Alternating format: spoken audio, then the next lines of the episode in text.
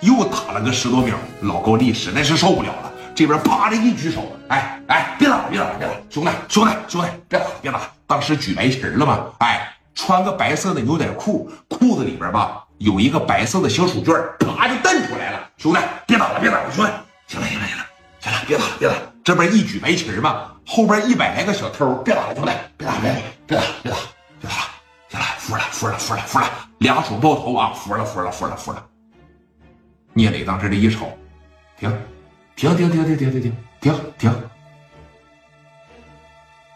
这一说停，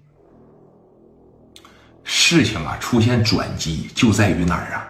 事情出现转机就在于说这个史殿林了、刘毅了、哎蒋元了、刘丰玉了，这哥四个拿起五连发来的那一刻，这种战斗力一般人真受不了啊，就有点说哎大同火枪队那个感觉。啊，这边啪的一说兄弟，兄弟，算了算了算了算了，那算了算了算了，算了是什么意思啊？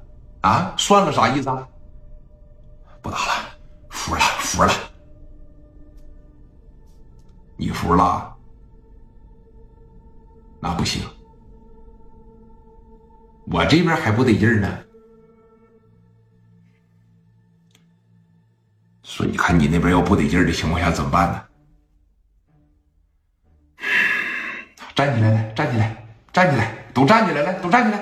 这一说都站起来，你们上那墙根底下啊，上那块一说上那块哥几个呀就全部躲到那个地方去了。那往这墙根底下这一一整，聂磊啊，其实对这个高丽挺感兴趣的，知道吧？往前这一上。我问你啊，说这个你们荣门最具有代表性的是谁呀？你说我们老大呀？你们在小偷行业算是做的比较大的了吗？那个有啥说啥，兄弟啊！说你看咱打仗不行，但是偷盗的手艺，我认为南下支队要是敢说第二，就没人敢说第一了。还有什么队呀？呃，北上支队，还有鬼队，不过那也都是我们自个儿兄弟啊。南下支队、北上支队、鬼队，对，那再往底下虎队、狼队，哎，都有。那你们老大是谁呀？你这么的啊，你们一帮小偷啊，打仗不行，我也看出来了。但是我呢，对你们说挺感兴趣的，是不是？说这个这么的，把你们老大找来。找来跟我唠十分钟，跟我唠一个小时，跟我唠得劲了以后呢，让他把你们接走，行吗？我也不为难你们啊。说实话，刘云那个钱还跟我要不了啊？要不要了？不要了，不要了是吧？行，这么的，我也不为难你们。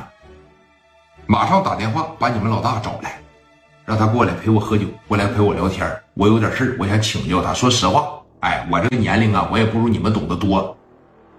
打电话让他们过来把你接走。那这一说这话吧，说你看，老高丽那眼泪当时就掉下来了，一下就给哭了。兄弟，你这年纪轻轻的，这么能打，我挺佩服你的。说实话，原来我们身边也有一帮能打的兄弟。聂磊当时说。